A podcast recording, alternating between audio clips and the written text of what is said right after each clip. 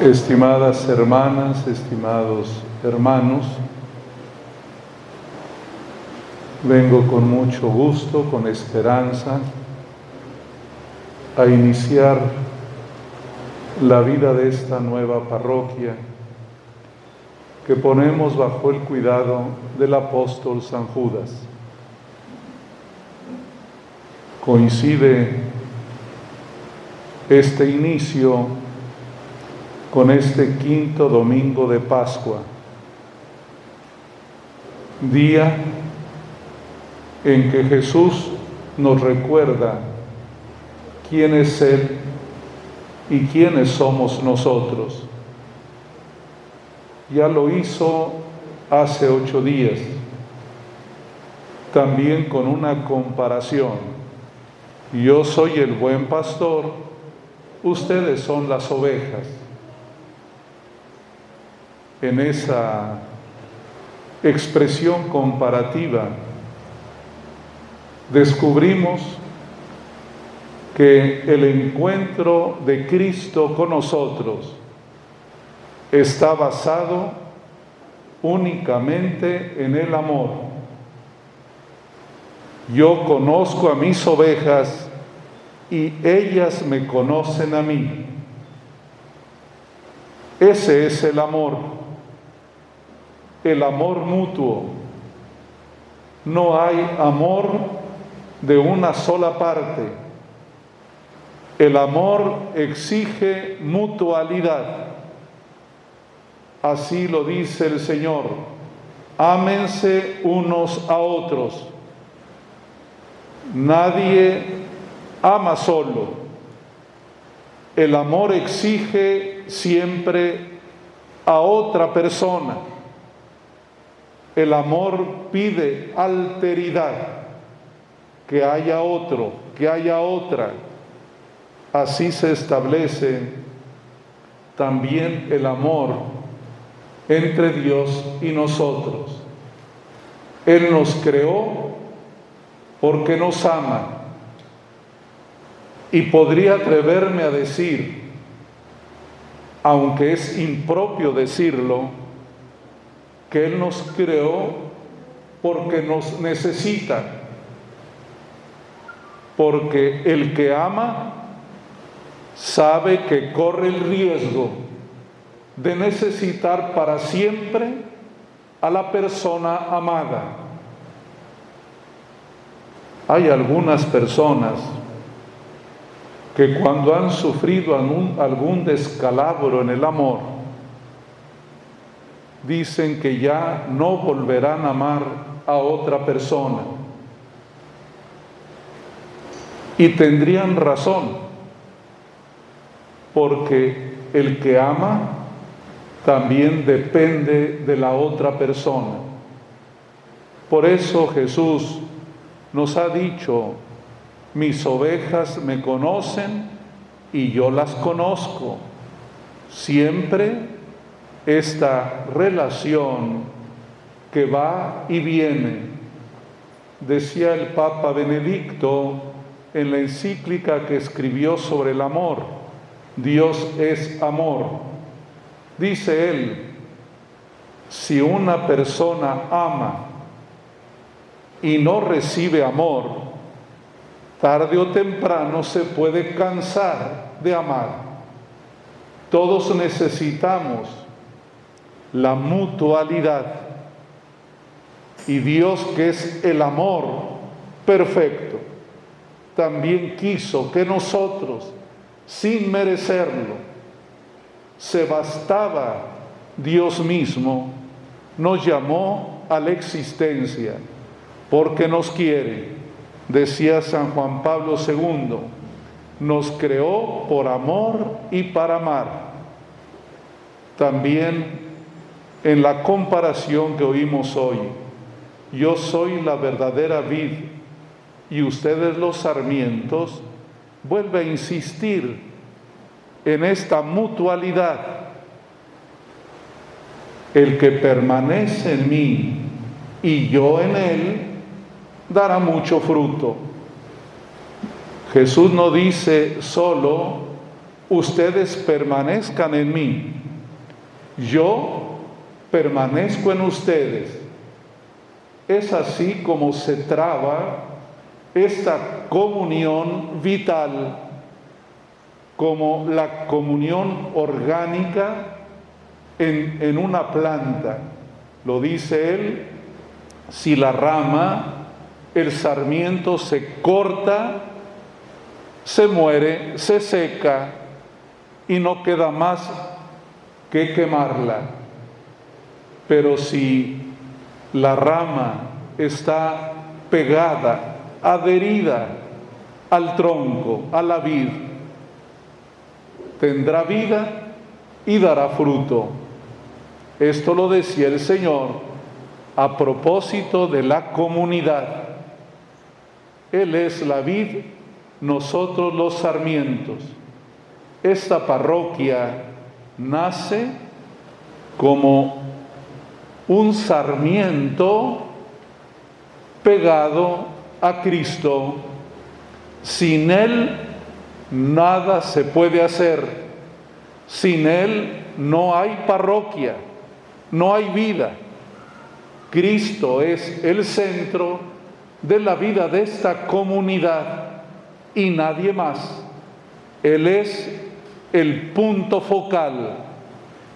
Hoy lo decía también San Juan en la carta que oímos. Dice él, el mandamiento de Dios es que crean en su Hijo Jesucristo y se amen unos a otros. Esa es la médula de la comunidad parroquial. Creer en Cristo y amarse entre ustedes. Si esas dos condiciones no se dan, no hay comunidad parroquial, no hay iglesia. De ahí que la tarea del Padre Sergio, junto con ustedes, es esa, llevar el Evangelio a todos para que las personas crean, amen y sirvan a Cristo. Pero también es deber de su párroco animarlos a vivir en el amor, a ser una comunidad de vida y de amor. Pero este es un camino difícil, un camino que cuesta mucho, porque aunque nacimos para amar, tenemos muchas resistencias humanas. Al mismo tiempo, tenemos sentimientos de distancia, de duda, de alejamiento, de rencores, de envidias, de odios. Pero hay que hacer ese camino de comunión. En la primera lectura tenemos un bonito ejemplo de la comunidad de Jerusalén. Cuando llegó Pablo, la gente tenía miedo y no querían que fuera parte de la comunidad. Hasta que vivió con ellos un tiempo, entendieron que era su hermano. Es cierto, tenían razones para dudar de él. Había sido perseguidor, había maltratado a los cristianos, pero la comunidad hace un camino de reconciliación, de perdón y que termina siendo una comunión de amor. En una parroquia la vida comunitaria no se da así. Se va construyendo poco a poco. Decía San Juan Pablo II, la comunión es un don de Dios, pero también es una tarea que hay que cumplir. La comunión es afectiva y es efectiva como lo dijo el apóstol San Juan, amemos no solo de palabras, sino con las obras. Es así como la comunidad va creciendo. ¿Y cuáles son los recursos espirituales que tenemos para crecer en comunión, en vida parroquial? Primero, la escucha de la palabra, la escucha del Evangelio. Por eso le encargué hoy al Padre Sergio que él leyera el Evangelio. Normalmente cuando hay un diácono, él tiene derecho y el deber de leer el Evangelio. Pero hoy al iniciar esta vida parroquial, quiero subrayar que el Padre Sergio, y no él solo, sino con ustedes, tendrán que anunciar el Evangelio. Si el mandamiento de Dios es creer en Jesús, hay que llevar el Evangelio. Dice San Pablo, la fe viene de oír la palabra de Dios. La fe viene de escuchar la predicación. Y la predicación consiste en hablar de Cristo, en hablar de Cristo cada ocho días. El Padre Sergio debe hablarles de Cristo. Esa es su responsabilidad, porque de ello depende la fe de ustedes y la fe de Él. Primer recurso espiritual, fundante de la iglesia, la palabra de Dios, el Evangelio. Por ello, viene una primera conclusión práctica. Todos los fieles deben seguir un camino de evangelización no solo los niños en la catequesis, sino los jóvenes, los hermanos mayores, los matrimonios, cada uno según su edad, cada uno según su experiencia de vida. Quítense de la cabeza eso de que nada más los niños deben ir al catecismo. Todo aquel que quiera tener fe debe ser evangelizado, debe oír la predicación, debe escuchar el Evangelio. El segundo recurso espiritual es esta mesa eucarística, el pan de vida. Nadie vive si no come de este pan. Lo dice el Señor, el que come mi carne y bebe mi sangre, tiene vida eterna y yo lo voy a resucitar el último día. La Eucaristía, hacerla atractiva, no para hacer teatro, sino para poner los ojos en el milagro más grande de la historia, que un pan y un poco de vino se convierten en el cuerpo y la sangre de Cristo. Allí se notará el nivel de la fe del pueblo, una comunidad que no va a la Eucaristía, es una comunidad que no cree en Jesús por eso la misa es el espejo de la parroquia. Como celebran la Eucaristía, así es la vida de la parroquia. Por ello, hay que hacer todo lo posible para que haya una inducción a la Eucaristía, un catecumenado eucarístico. Nuestra iglesia diocesana tiene hoy un lema, la Eucaristía nos mueve. La Eucaristía nos mueve a la fraternidad. La Eucaristía nos mueve a ser hermanos. La Eucaristía nos mueve a estar cerca de Cristo. Hay que hacer mucho trabajo. Va creciendo el número de bautizados que no van a misa.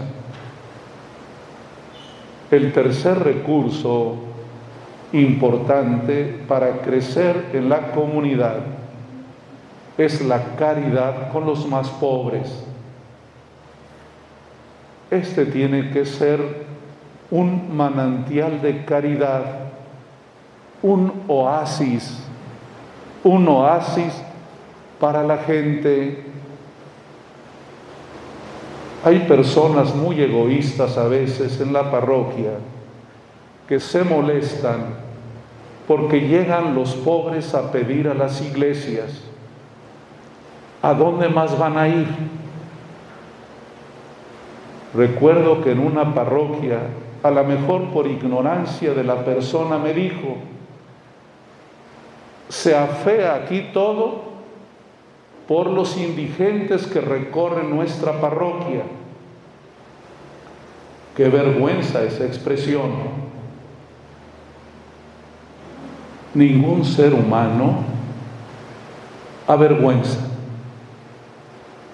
Esta parroquia nace con la responsabilidad, en la medida de que ustedes puedan, de ayudar a los más pobres, especialmente a los indigentes.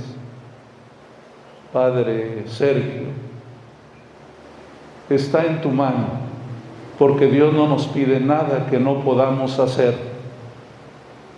Pero así nace esta comunidad. Pero necesitan estar unidos con Cristo y entre ustedes. Esta unidad que se da también entre el pastor de la parroquia y la comunidad. En la lectura del nombramiento, por ello le di algunas indicaciones al Padre Sergio, que sea una persona de comunión con sus hermanos sacerdotes, con su servidor el obispo, con cada uno de ustedes esa es la iglesia, la que cree en Jesús y la que se ama. Este es mi mandato, dice el Señor, ámense unos a otros. Y hoy nos dijo, el mandamiento de Dios nuestro Padre es que crean en su Hijo Jesucristo y se amen unos a otros. Esa es la iglesia. Esa es la iglesia de Cristo. Todo lo demás es una caricatura, pero no es la verdadera iglesia. El Señor dijo también hoy, yo soy la verdadera vid. No dijo nada más, soy la vid, soy la verdadera vid, porque puede ser que haya una que sea falsa. Vamos pues con mucho ánimo a iniciar este camino difícil, pero posible. Difícil para nosotros, posible para Dios. Y que San Juditas, que es el patrono de las causas difíciles, estará siempre también con ustedes como intercesor. Que Dios bendiga esta comunidad y vamos a caminar con alegría y con mucha esperanza, porque a veces cuando vemos las redes sociales nos dicen que esta iglesia desaparecerá, la iglesia católica, y no es cierto. Prevalecerá, seguirá adelante con nosotros o sin nosotros, porque Dios guía a su iglesia. Como dijo hoy el libro de los Hechos, porque el Espíritu Santo anima a la comunidad. Que Dios nos bendiga y ánimo Padre Sergio, también aquí están los sacerdotes de aquí de la zona, el decano, el vicario episcopal. Vamos a ponerle muchas, muchas ganas.